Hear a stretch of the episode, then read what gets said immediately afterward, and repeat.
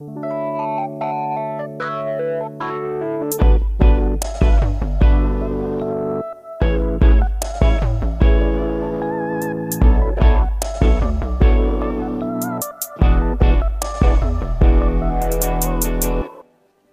dar uma salva de palmas para Jesus. Obrigado, Jesus.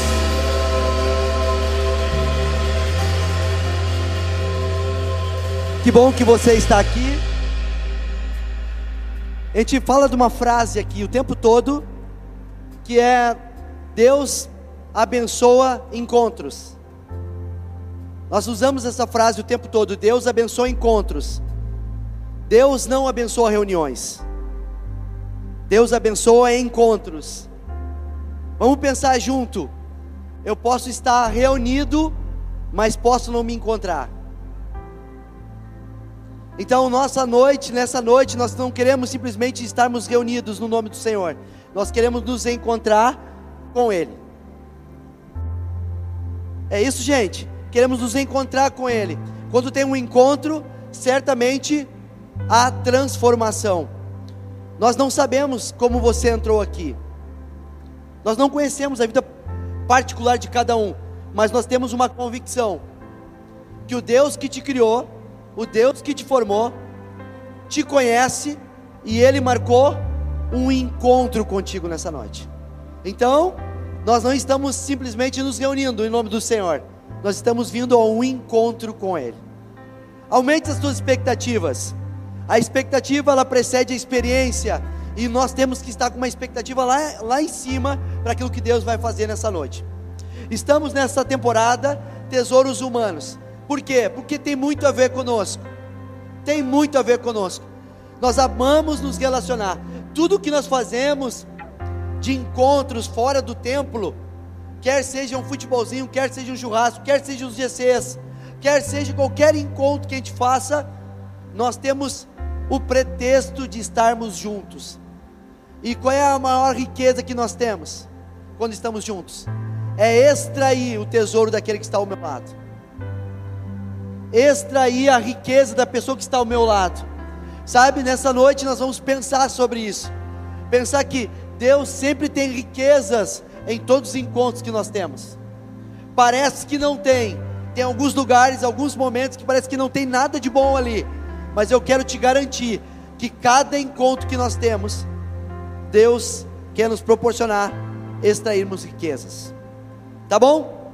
E hoje eu vou vir aqui no meu baú e vou pegar um elemento que representa o personagem dessa noite.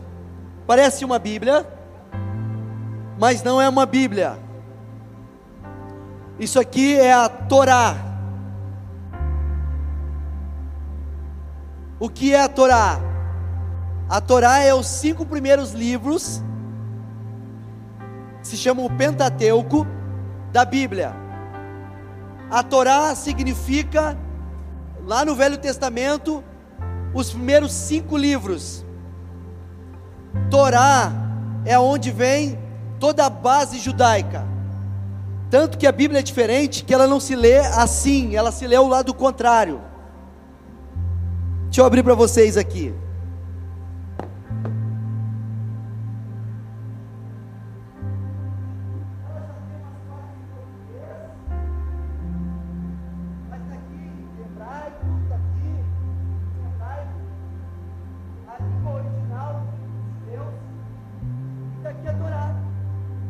Nosso personagem nessa noite vai falar sobre Torá. Eu vou falar de um religioso nessa noite. Um religioso judeu que teve um encontro com Jesus. Alguém se atreve a dizer quem, quem é esse camarada? Toledo. Nicodemos. Toledo eu pensei. Nicodemos. Não é. Muito boa, muito boa. Mais alguém? Um judeu, um religioso que teve um encontro com Jesus.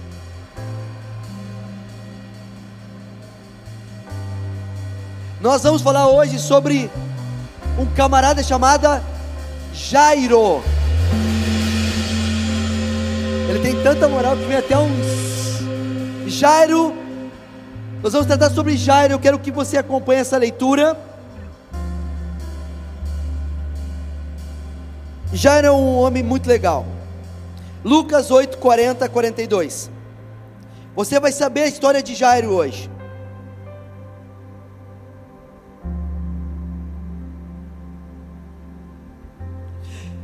Quando Jesus voltou, uma multidão o recebeu com alegria, pois todos o esperavam. Então um homem chamado Jairo, dirigente da sinagoga, veio e prostrou-se aos pés de Jesus, implorando-lhe que lhe fosse a sua casa, porque sua única filha, de cerca de 12 anos, estava à morte. Estando Jesus ao caminho, a multidão o cumpria. comprimia. Feche teus olhos. Pai, obrigado por essa noite. Uma noite, nós estamos vendo aí dias de muita chuva, e que bom essa chuva, muitas pessoas estavam precisando de chuva, mas tu sabes, Deus, como fica a nossa casa com toda aquela umidade, e muitas vezes nós gostamos de estar na rua, mas depois de todo um contexto com chuva, com dificuldades, nós decidimos vir na igreja nessa noite. Estamos aqui, Pai e como nós falamos, Tu és um Deus que abençoa encontros. Então, através da Tua palavra, nos encontra nessa noite e que nós possamos aprender com Jairo como é ter uma vida contigo, em nome de Jesus. Amém, gente? Deixa eu contextualizar para vocês, para vocês entenderem. Jesus, ele nasce em Belém, Jesus nasce em Belém. Jesus agora, depois que nasce em Belém, ele, ele, ele é criado em Nazaré. Nasce em Belém e Jesus é criado em Nazaré. Jesus com 2, 3, 5, 7, 8, 10, 12, 14, 15, 18, 20, 22, 23 anos. Jesus era da, da, da tribo de Nazaré, era da galera de Nazaré. Jesus brincou em Nazaré. Jesus correu em Nazaré, Jesus jogou futebol em Nazaré, Jesus cresceu em Nazaré. E perto dos seus 30 anos, Jesus entende que agora chegou o tempo de ele cumprir o seu chamado. E Jesus tem todo um procedimento. Ele vai até o Jordão, onde ele é batizado por João Batista.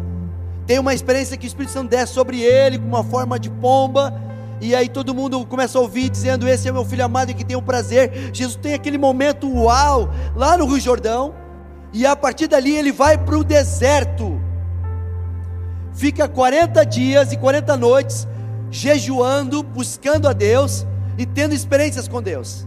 Algumas pessoas falam que era o tempo de preparo de Jesus. Passado 40 dias, para onde que Jesus volta? Lembra da cidade dele? Lembra da galera dele? Ele volta para onde? Para Nazaré. E ele volta para Nazaré agora. E uma das primeiras coisas que ele faz é ir na sinagoga, na igreja local. E ele vai na igreja local, ele abre a Bíblia, ele lê um texto de Isaías 61. E depois que ele lê, cria um desconforto. Porque todo mundo dizia assim: Como que tu agora vem dizer que tu é filho de Deus? Se nós brincava de pega-pega ontem. Nós brincava de esconde-esconde ontem. Tu desceu de carrinho de lomba, tu andou de skate com a gente, agora tu vem dizer que tu é filho de Deus. Então criou uma, uma, uma dificuldade no povo de Nazaré para entender quem era Jesus. E Jesus sai dali e ele vai para uma outra cidade chamada Cafarnaum. Jesus ele vive três anos do seu ministério, aonde ele vai caminhando, pregando, ensinando, ministrando, libertando. Multidões o seguiam, nós acabamos de ler, com muita alegria. Jesus ia de uma cidade a outra, de aldeia a outra, e ele ia indo, indo, indo, indo. Mas tinha um ponto dele de partida, que era cidade chamada Cafarnaum. Amém? Nasce em Belém, é criado em Nazaré, e agora o seu ministério é, é, é feito em Cafarnaum. Nessa cidade, ele conhece algumas pessoas. Dentre eles, tem ali alguns discípulos: Pedro e o seu irmão André, Tiago e João, os dois pescadores, filhos de Zebedeu. Ele conhece uma turma ali. E Jesus agora ele começa seu ministério trazendo um abalo na religião. As sinagogas não gostam de Jesus, os religiosos não gostam de Jesus, porque ele veio trazer uma nova ótica, uma nova perspectiva, um novo olhar para as coisas de Deus. Jesus está em Cafarnaum e tem uma sinagoga ali. E quem é o dirigente daquela sinagoga de Cafarnaum? O nosso amigo e camarada Jairo. Jairo era um dirigente daquela igreja, um topzeira. Ele era o cara que organizava as cadeiras, é um cara que trazia o púlpito, é um cara que botava água. Eu não sei se ele é o cara que lia a Torá, mas ele era um cara que era dirigente, chefe da sinagoga. Lembra do desconforto de Jesus com os religiosos? Jairo está ali, na mesma cidade de Jesus, e está sabendo que tem um homem chamado Jesus de Nazaré que está revolucionando tudo. Eu não sei se teve o primeiro, o segundo, o terceiro contato. Eu só sei que Jesus curou pessoas dentro da sinagoga. Quem sabe Jairo estava lá vendo mas a vida dá voltas. Repita comigo: a vida dá voltas. Repita mais forte: a vida dá voltas. O que que acontece? Chega um dia mal na vida de Jairo. Jairo tem um status, Jairo tem uma posição, Jairo é um destaque na sociedade porque ele é um dirigente da sinagoga. A sinagoga naquela época ela tinha muitas funções, não era somente para o culto tinha parte jurídicas, tinha parte educacional, tudo o que tu precisava, tu ia na sinagoga. Jairo era um cara de muita posição. Só que teve um dia que a sua única filha fica doente. Pais e mães, tu sabe como nós ficamos quando os nossos filhos ficam doentes. E a, a, doença dela vai aumentando, aumentando, aumentando, e a gente não sabe exatamente, mas ela está agora à beira da morte. E Jairo está com uma filha na cama à beira da morte. E ele devia ter tentado os médicos, devia ter tentado a medicina, ele devia ter tentado todas as, a, a, todas as alternativas de curar a sua filha, devia ter feito oração, era um homem de Deus. Mas chega um momento que ele abre mão de tudo e diz assim: Eu ouvi falar desse homem, Jesus. Eu ouvi testemunhos que ele, é um, que ele, que ele cura, que Deus usa ele para curar, porque ele é o filho de Deus. Eu preciso ir até ele. Mas alguém de repente comentou para ele dizendo assim: Jairo, tu vai perder coisas se for até ele. Ele diz assim: Não importa se eu vou perder coisas, eu quero estar com Jesus. Lemos que uma certa vez Jesus está chegando de uma viagem junto com toda uma multidão e vem Jairo correndo e se prostra diante de Jesus representando a sua humilhação, a sua dependência, a sua humildade diante de, de, um, de, um, de, de alguém que era divino. O chefe da sinagoga se prostra diante de Jesus, dizendo: Jesus, por favor, me ajuda, a minha filha está doente. Vá lá e põe as mãos e cure ela. Ajude a minha casa. Eu preciso, sabe, Jesus, em outras palavras, parafraseando, é: a minha vida está boa, as pessoas me olham de longe, está tudo certo, mas eu estou com um problema dentro da minha casa. Jesus, vem me socorrer dentro da minha casa. Não é assim muitas vezes, as pessoas nos julgam, está tudo certo, está tudo bem, o sorriso dele, olha lá, olha lá, como é que ele está, ele está tá bem, ele trocou de carro, ele trocou de casa, ele está fazendo muitas viagens, ele está postando muitas coisas legais, que legal, mas só Deus sabe como está o nosso interior. Jairo recorre a Jesus, e foi como, como nós lemos. Primeira coisa que eu quero falar nessa noite é: o nosso título nessa noite é Jairo, o vencedor. Jairo venceu na vida. Nós estamos lutando a vencer na vida. A grande verdade é que nós temos que pensar o que é vencer na vida. O que é vencer na vida? Eu quero extrair tesouros da vida de Jairo nessa noite, para nós vermos qual é os tipos de vitória que Jairo teve. E a primeira que eu quero falar para vocês é que Jairo venceu a religião. Jairo conseguiu vencer a religião. Ele estava totalmente entranhado de tradições, de conceitos, de preconceitos, de história, de educação. E Jairo abriu mão da religião para ter um encontro com Cristo. Estamos reunidos a todo domingo aqui para nos encontrar com Jesus e para dizer para Ele: nós estamos vencendo toda religiosidade. Nós nos reunimos aqui para dizer: Jesus, mais do que o exterior, mais do que o aparente, tu estás atrás de verdadeiros adoradores que te adoram em espírito e em verdade. Encontre em nós espírito de verdadeiros adoradores. Jorginho, isso é legal, é bacana, é meio abstrato. Fala para nós um pouquinho mais. Eu vou falar sobre o nosso desejo de vencer a religião todos os dias, porque nós somos tentados a nos tornar religiosos. Jairo tinha benefícios por ser religioso, e ele abriu mão. Nessa noite, nós estamos prontos a abrir mão de tudo para termos um encontro com Jesus. Tem algumas frases que as pessoas falam para ti. Não sei se tu foi evangelizado por um crente assim. Tem crente que gosta de botar pavor em nós. Vai lá, te converte, senão tu vai para o inferno. Alguém foi evangelizado dessa forma? Te converte, dá um jeito na tua vida, porque tu vai para o inferno. Mas tem uma outra maneira que eles também nos evangelizam. Eles chegam bem quietinho perto de nós e falam assim: Olha só, ou tu vem pelo amor, ou tu vem pela dor. Ah, o cara fica com medo. Ou tu vem pelo amor, ou tu vem pela dor.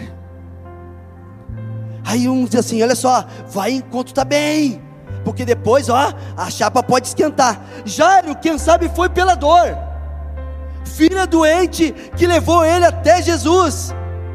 Gente, nós não estamos falando aqui dos métodos ou da, da maneira que Deus usa de te atrair até Ele, pelo amor ou pela dor, mas o mais importante é nós termos um encontro com Jesus. Jairo agora tem aquele encontro que ele se prostra com Jesus, e nós estamos falando que ele venceu a religião. Deixa eu ler um texto com vocês, Mateus 11, versículo 28 a 30. Olha o que diz a palavra de Deus.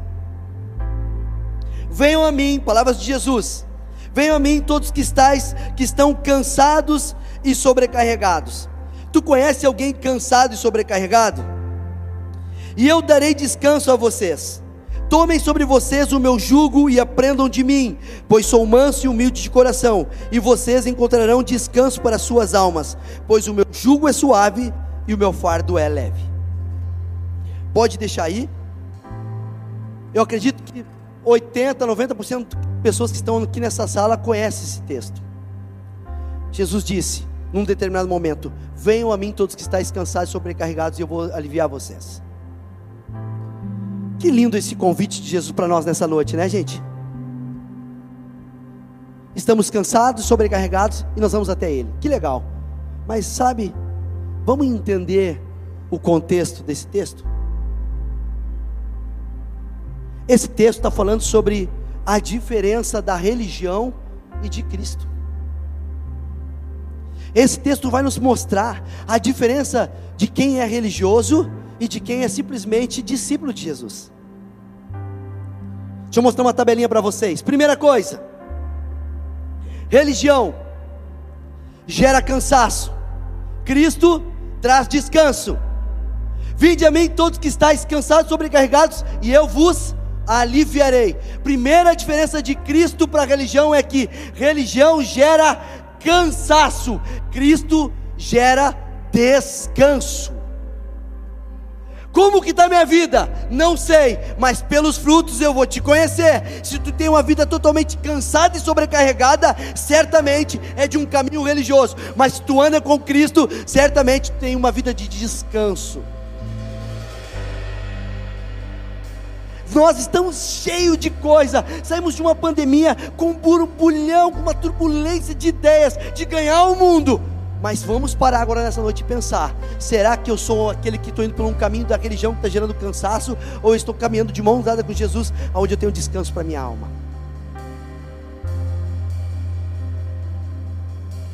Pessoas que estavam sentadas nestas cadeiras, e quem sabe não estão mais, por causa de uma palavra chamada cansaço.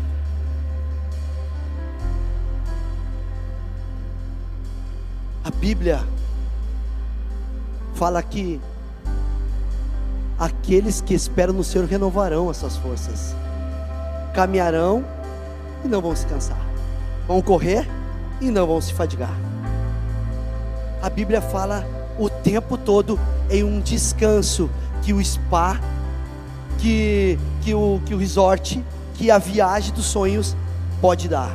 Não, está falando de um descanso, um descanso da alma. Amém, gente? Jorginho, eu estou muito cansado, então vamos fazer uma leitura nessa noite. Será que é por causa de uma religião? Eu vou falar um pouquinho mais sobre isso, tá? Segunda coisa é: religião traz obrigação. Cristo traz ensino. Aprendei de mim que sou manso e humilde de coração. Nós viemos para um lugar como esse, não para te doutrinar. Você não veio para um lugar como esse para nós começarmos a te apresentar um monte de coisa, para você começar agora a ter uma vida de tarefas e obrigações. Nós queremos todos aprender aos pés de Cristo. Jesus, ele traz ensino. Eu fiz parte de 18 anos de uma outra religião, que eu não vou falar o nome aqui. E a coisa mais interessante, mais intrigante que eu posso dizer é: toda a minha família fazia parte do centro daquele lugar, fazia parte onde dava tempo, dinheiro, vida, saúde. Nós fazíamos tudo que você pode imaginar. E quando a minha mãe na época decidiu ter o seu próprio espaço. Falei, e aí mãe, o que está faltando? A mãe falou assim: Eu não sei de nada. Mas mãe, nós estamos há 18 anos. Ela falou assim: Eu estou num lugar onde nunca fui ensinada. Ela fazia obrigações, mas não sabia os princípios e o ensino. Andar com Cristo significa uma vida pedagógica, mais do que você tocar no altar e receber a sua bênção. Deus quer te ensinar. Deus quer me ensinar a aprender uma vida suave, leve, uma vida que vale a pena ser vivida, mas isso tem, que ser, tem um lugar chamado os pés de Jesus e a Sua palavra. Todo domingo nós nos reunimos aqui, muito mais do que ter uma palavra evangelística impactante para a sua vida, nós queremos pedir, Jesus, nos ensina aqui. Amém? E a terceira coisinha é: religião traz peso e Cristo traz leveza. Você já pertenceu a algum lugar onde você tinha aquele pensamento dizendo: Eu tenho que ir hoje? Um lugar pesado, onde não tinha prazer, onde não tinha alegria, mas andar com Cristo é leveza. No final ele diz assim: Tomai sobre vós o meu jugo e aprendei de mim, que sou manso e humilde de coração encontrareis descanso para as vossas almas, porque o meu jugo é suave, meu fardo, meu jugo é suave, meu fardo é leve. Deixa eu te explicar uma coisa rapidinho. Deixa eu te explicar uma coisa rapidinho. Jesus, como um rabino, tinha um ensino, e o ensino dele era chamado de jugo. Aprendei de mim, Tomai sobre vós o meu jugo. Era a maneira que ele interpretava a Torá. O jugo é, cada rabino tem a maneira de interpretar a sua Torá. Ele falou: aprendam de mim, tomai sobre vocês o meu jugo, porque o meu jugo é suave, é a minha maneira de interpretar. Lembra no monte, no monte das Oliveiras, no sermão dos montes, que ele falava assim: o que os antigos falaram para vocês, olho por olho, dente por dente, eu, porém, vos digo. Eu, porém, vos digo, eu, porém, vos digo, ele estava dizendo, eu, porém, tenho um novo olhar, um novo julgo sobre isso. Você está entendendo agora? Vinde a mim, todo mundo que está cansado, sobrecarregado por causa de uma religiosidade, e agora vocês vão tomar sobre vocês o meu jugo, os meus ensinos, a minha maneira de enxergar as coisas. Quantas leis tem a, a, a, a lei mosaica? 613. E o que, que Jesus fez? Eu vou dizer para vocês: ame a Deus sobre todas as coisas e ame teu próximo como a ti mesmo, e tudo será cumprido como os mandamentos. Jesus vem e traz toda aquela complicação e traz uma simplicidade. E isso é Cristo e não é religião. 613 regras. Tu não vem para um lugar como esse para nós dizermos o que você pode e o que você não pode fazer. Tem pessoas que ligam para o pastor para saber eu posso ou não posso. Gente, você vai descobrir é conhecendo as escrituras. Nós não estamos aqui interessados em saber o que você pode e o que você não pode. Nós queremos que você aprenda de Jesus e automaticamente você vai tomar as decisões certas. Estamos aqui para cooperar, claro que estamos aqui para cooperar, mas a gente vai começar a entender, não é o que eu posso ou não posso, mas quando o Filho te liberta, verdadeiramente vocês são livres. Jordinho, daqui, cachaça, da 51, tem? Cachaça da 51. Pastor, pega aí. Pego. Sente o cheiro. Está tá bem preparada. Senti. E agora? Vai tomar? Não. Porque eu sou livre para decidir. Não o que eu quero, não o que eu não quero, não é uma regra do que eu faço ou o que eu não faço. O filho me libertou, eu sou livre para escolher o que eu não quero fazer. Religião te dá regras. Cristo te dá uma vida de liberdade, e a Bíblia diz: tudo me é lícito, nem tudo me convém, tudo me é lícito, mas nem tudo me edifica. Então eu começo a tomar decisões, porque eu sou filho de Deus, livre de todo mal, de todo pecado, e aí sim eu posso ter uma vida como Jairo, uma vida livre da religiosidade. Meu desejo nessa noite, nós como igreja, possamos ser livres de toda religiosidade, tudo aquilo que aparentemente está dando certo, e nós entendemos: Cristo me escolheu. Olha só, eu quero ler mais um versículo para vocês, rapidinho. Nós vamos começar a melhorar agora.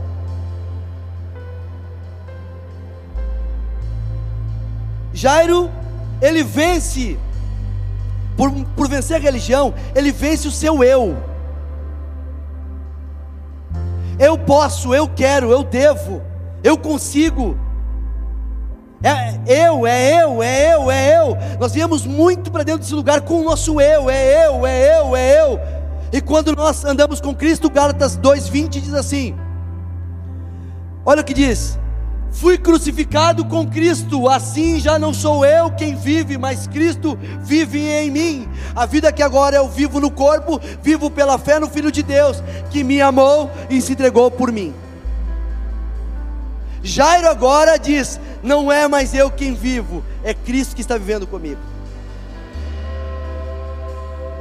Gente, uma reunião como essa, uma noite como essa, pode ser dolorosa, mas é uma noite que Deus vai nos alinhar e nos ajustar a entender que eu preciso morrer para que Cristo viva em mim. Qual é o desdobramento disso? Certamente uma vida de vitória certamente é uma vida de conquista, certamente é uma vida de plenitude, certamente é uma vida de satisfação. Mas primeiro nós precisamos aprender a matar o nosso eu para vivermos a vontade de Deus. E Jairo, agora ele se prostra, não está preocupado com reputação.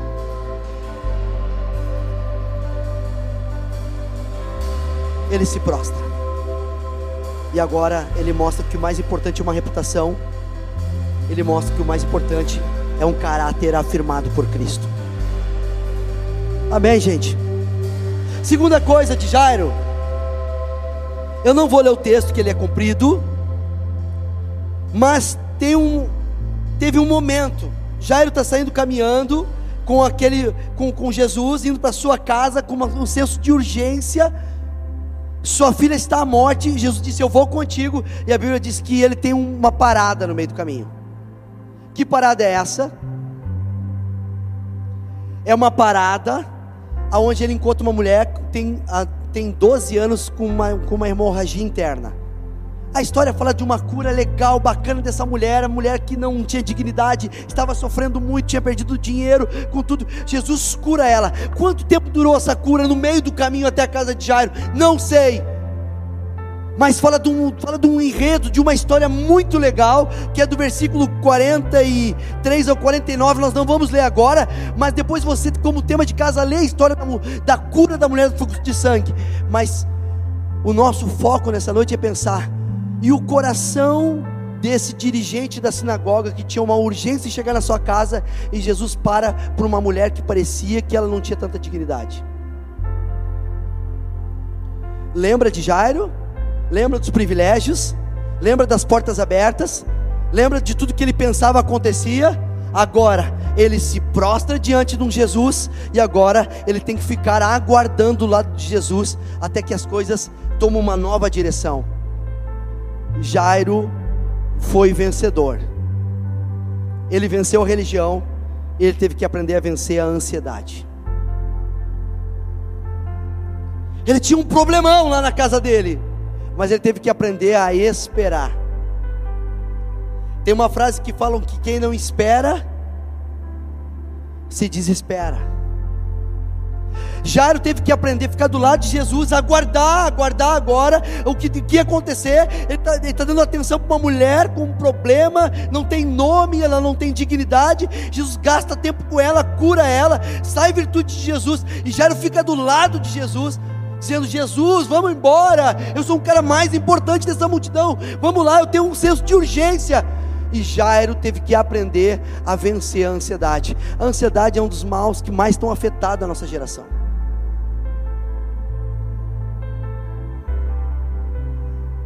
Todos nós estamos sendo afetados por uma palavra chamada ansiedade. Prédio novo, ansiedade. O que vai acontecer lá? Ansiedade. O que vai acontecer nas nossas vidas daqui para frente? Ansiedade. Ansiedade como que vamos nos comportar no ano de 2023? Meus negócios, minha empresa, minha família, o crescimento dos meus filhos. Ansiedade, ansiedade, ansiedade, ansiedade. Gente, todos nós estamos vivendo e sendo é, assim confrontados por essa palavra chamada ansiedade. Quando a Bíblia diz: "Lancem sobre mim toda a vossa ansiedade, porque eu tenho cuidado de vós", diz o Senhor. Deus tem um convite para nós vencermos a ansiedade nessa noite, gente. Que bom pela tua terapia, que bom pelos profissionais que Deus tem te concedido. Nós honramos os profissionais, nós honramos os medicamentos, nós honramos tudo que Deus tem te dado como um recurso para você controlar a ansiedade. Mas nessa noite nós queremos declarar que no poder do nome de Jesus nós vamos vencer toda a ansiedade em nome de Jesus. Ansiedade é saber que eu não posso, quem sabe, empurrar Jesus até minha casa de uma forma forçada. Eu tenho que saber quantas coisas não acontecem como eu desejo. Eu decido estar do lado dele. Como que eu venço a ansiedade? Decidir ficar do lado de Jesus, independente das coisas. Ansiedade é querer viver um amanhã no hoje. Quantas coisas nós ficamos ansiosos e elas não acabam acontecendo. Quantos problemas, quantos cansaços, quantas coisas, quantas coisas nos geram mal quando a gente vê e não acontece. Você já passou uma noite sem dormir e no outro dia não aconteceu nada daquilo que tu pensou. Ansiedade. Tem uma passagem muito legal de duas irmãs, Maria e Marta e as duas têm a mesma oportunidade de estar com Jesus. E uma diz que era trabalhadora, ajeita a mesa, ajeita o café, ajeita, ajeita o suco, ajeita o sofá, ajeita tudo, mas tinha uma outra chamada Maria que resolveu ficar aos pés de Jesus. E a outra se chama Marta, e Jesus falou para Marta: Marta, Marta, estás ansiosa em fazer tantas coisas, Maria escolheu a melhor parte, ficar aos meus pés e aprender de mim. Como nos dias de hoje, nós conseguimos decidir permanecer aos pés de Jesus. Gente, eu não quero que você venha morar dentro da igreja. Eu não quero que você não seja um bom profissional. Eu não quero que você cresça na sua carreira profissional. Eu não quero que você evolua na sua vida. Não, não. Eu quero que você cresça, mas eu quero que você saiba aquilo que é prioridade para o seu coração ter saúde, que é estar diante de Jesus. Meu desejo é que a gente saia desse tempo dessa igreja hoje e a partir de amanhã nós temos um tempo de Jesus, eu separei esse momento para estar aos teus pés. Aqui eu vou lançar toda a minha ansiedade, todas as minhas preocupações, tudo aquilo que eu almejo, tudo aquilo que eu sonho, tudo aquilo que eu planejo. Eu quero colocar diante do teu pé e que a tua vontade se cumpra na minha vida. E Jairo nos ensina nessa noite. Ele teve que conviver com um contratempo na sua vida. Contratempo na sua vida contratempo na sua vida, quando as coisas saem do nosso controle, contratempos na nossa vida, nós temos que aprender a conviver com contratempos. Nós fomos chamados para ter paz, paz independente dos contratempos da vida. Nessa noite eu quero te encorajar e eu quero ir para esse lugar também, de ter paz no meio de contratempos, momento que parece que as coisas não acontecem. A minha filha está morrendo, mas o Senhor me para aqui para me ensinar que vale a pena estar do lado dele, independente de qualquer coisa. Então você pode perder coisas em se afastar de Cristo. Jairo podia ter chegado na casa dele antes sem Jesus, mas o que é chegar na minha casa sem Cristo? O que é chegar na sua casa, na sua empresa, nos teus desafios sem Cristo? Você pode chegar mais rápido, mas certamente você não estará com aquilo que é primordial, que é a presença dele com a sua vida. É, Jesus, nós amamos a tua presença. Sabe por que nós cantamos domingo após domingo que a tua presença vale mais? Sabe por que nós cantamos o tempo todo tua presença, tua presença, tua presença? Depois que eu te conheci, eu fiquei apaixonado por ti. Por quê, gente? Nós estamos falando que aqui é uma reunião de uma hora e 45, duas horas, mas andar com Cristo é todo dia, toda hora e todo momento. Eu tenho oportunidade de caminhar com Cristo em qualquer lugar. Pessoas que cansam porque dependem de um lugar, pessoas que não cansam dependem de uma pessoa. Vou repetir: pessoas que cansam dependem de lugares, pessoa que não cansa depende de uma pessoa, e que pessoa se chama Jesus Cristo de Nazaré. E a terceira coisa que quero falar para vocês.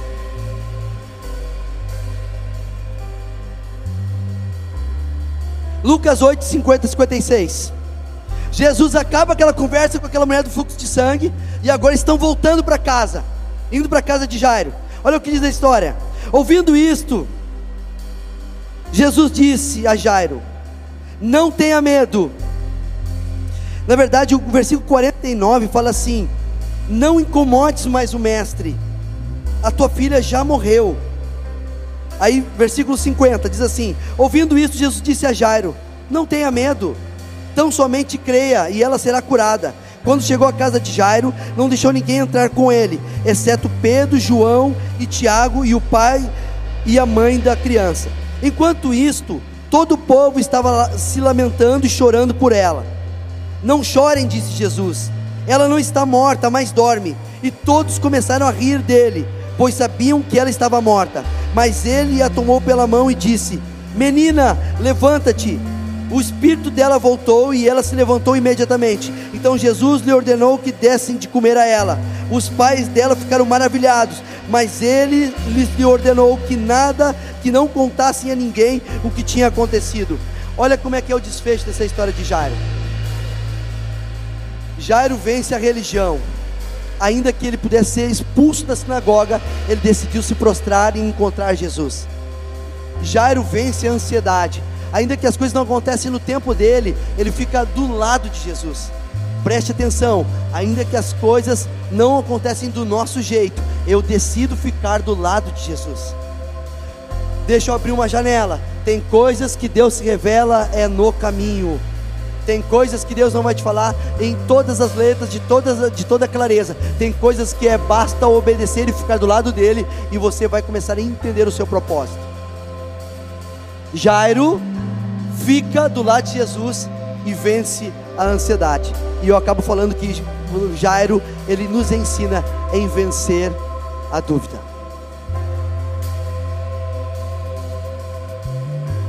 Vencer a dúvida. Pensa na tua história. Pensa na tua vida. Pensa nos teus desafios.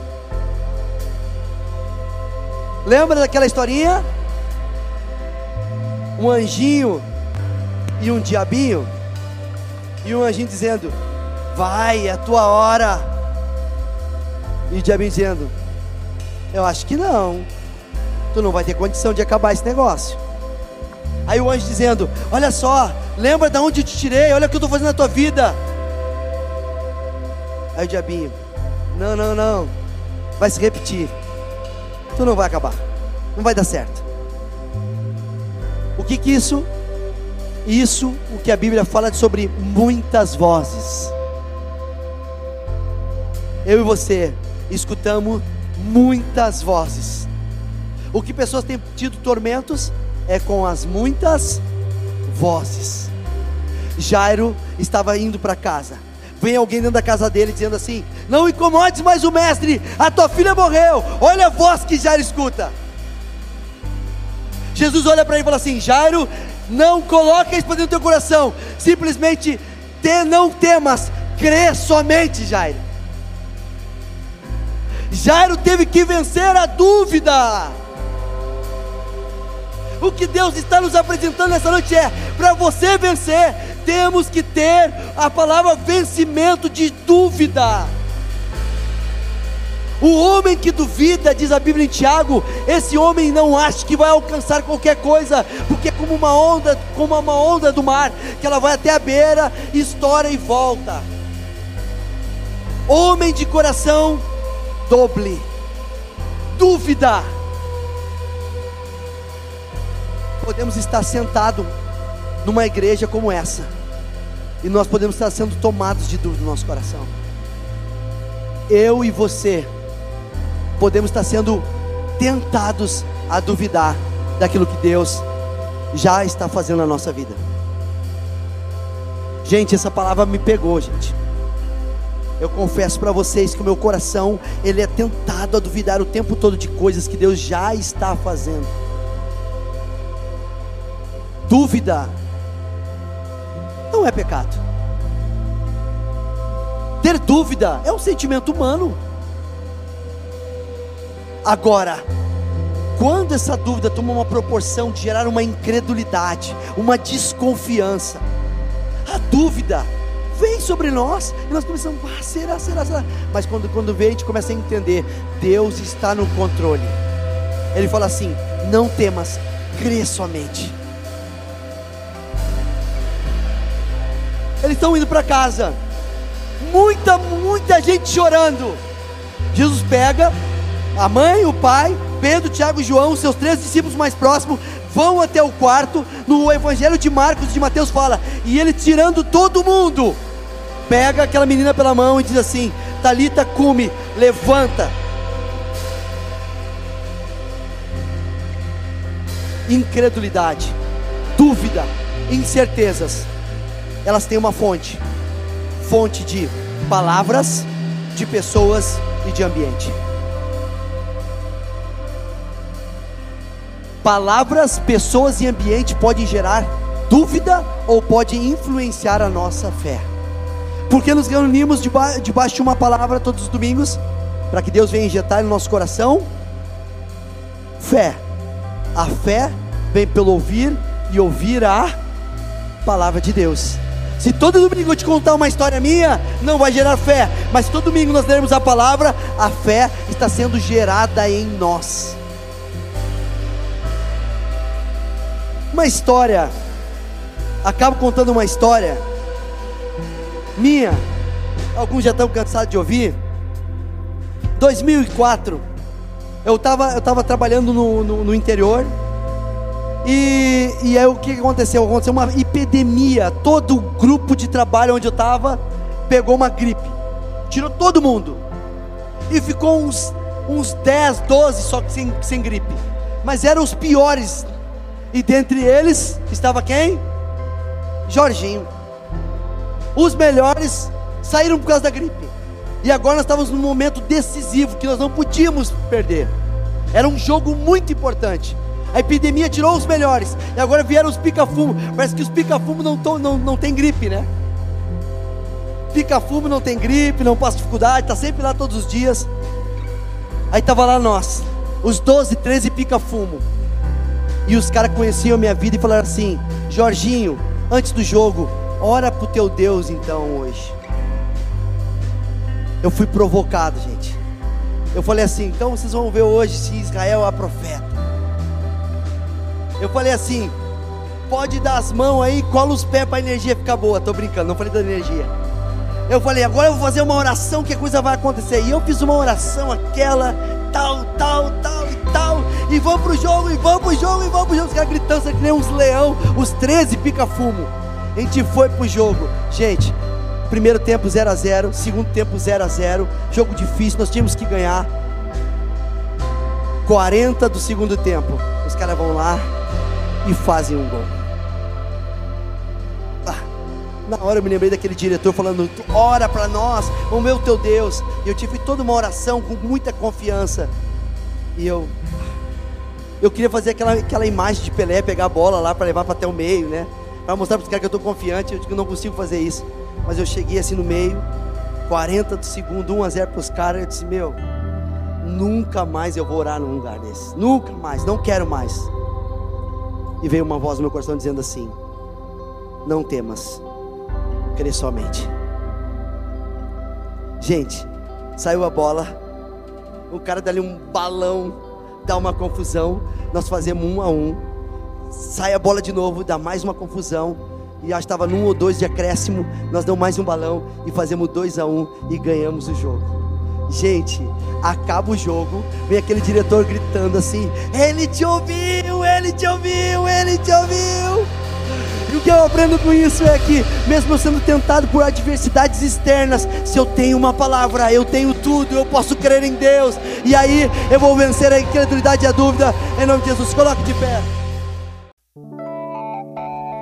Gostou desse podcast? Se sim, compartilhe com alguém e nos acompanhe também nas redes sociais e presencialmente. Mais informações, arroba 5G Church.